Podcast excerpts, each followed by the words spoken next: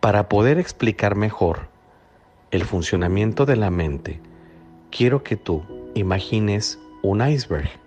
La punta del iceberg, que es la parte superior sobre el agua, solamente representa la mente consciente. Es algo muy pequeño.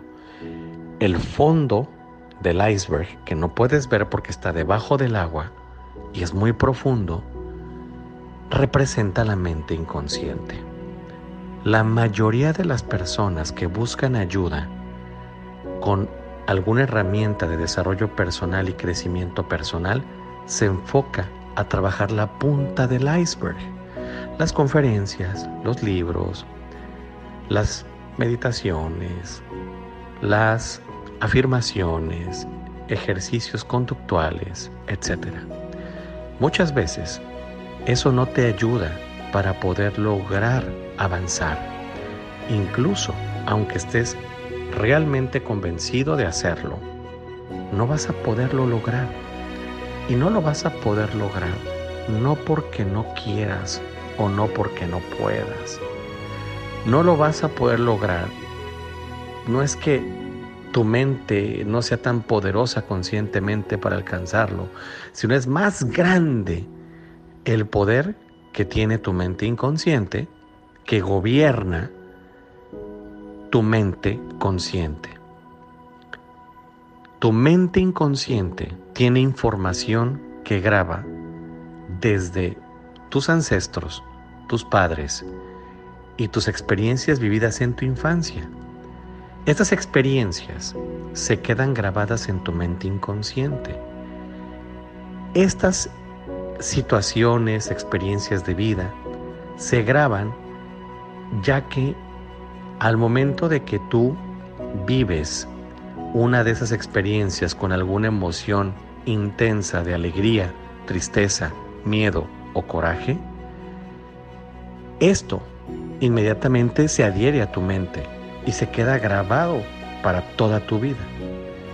Cuando vives una experiencia peligrosa en tu infancia, tu mente la codifica y la queda y le da un título y una grabación a largo plazo y de manera muy importante es así como lo toma.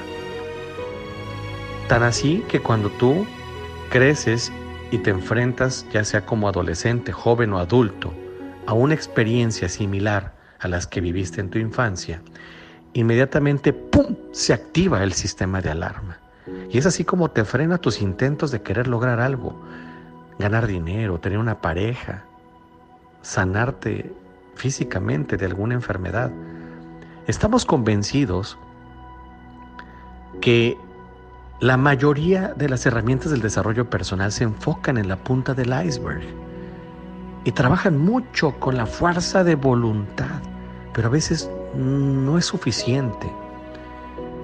Aunque tú estés convencido racionalmente de que deseas cambiar y lograr algo, no basta la motivación. Si no estás plenamente convencido en el inconsciente de lo que deseas lograr. No podemos avanzar de manera significativa hasta que no sanemos el inconsciente, ya que nuestro niño interior se siente amenazado. Te pongo un ejemplo.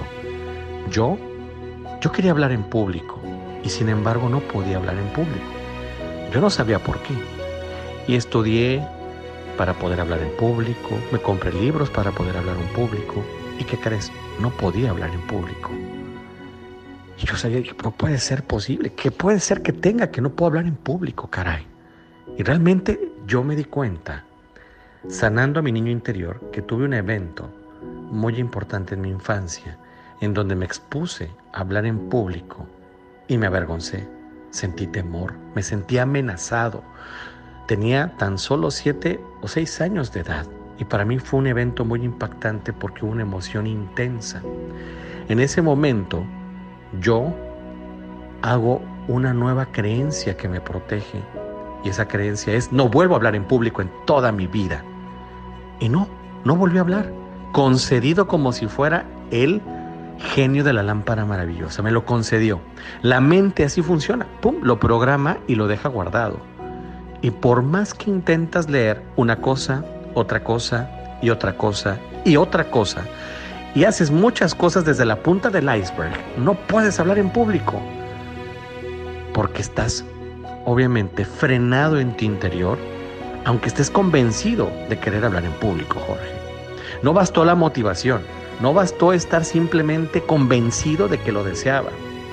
Si no he podido avanzar en hablar en público, tal vez se deba que yo tuve un evento donde me sentí amenazado en mi infancia. El trabajo del niño interior es que alguien te lleve a descubrir eso. No lo analices ahorita escuchándome.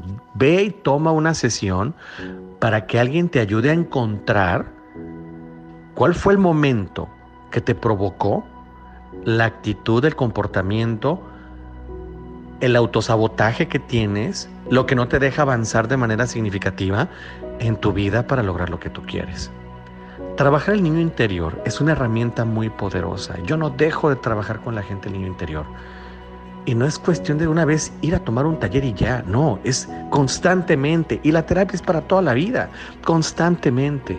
Es un proceso en el cual vamos descubriendo nuevas cosas y vamos reencontrándonos con nuestro niño interior para irlo trabajando. El razonar las cosas no te va a ayudar a sanar entender lo que te sucedió tampoco sana.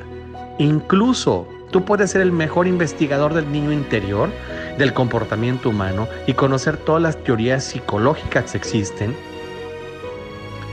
pero aún así no es suficiente. Tienes que vivir un proceso de manera personal, un encuentro con tu niño interior y sanar todo lo que se encuentra enfermo de tu niño interior, lo herido que está.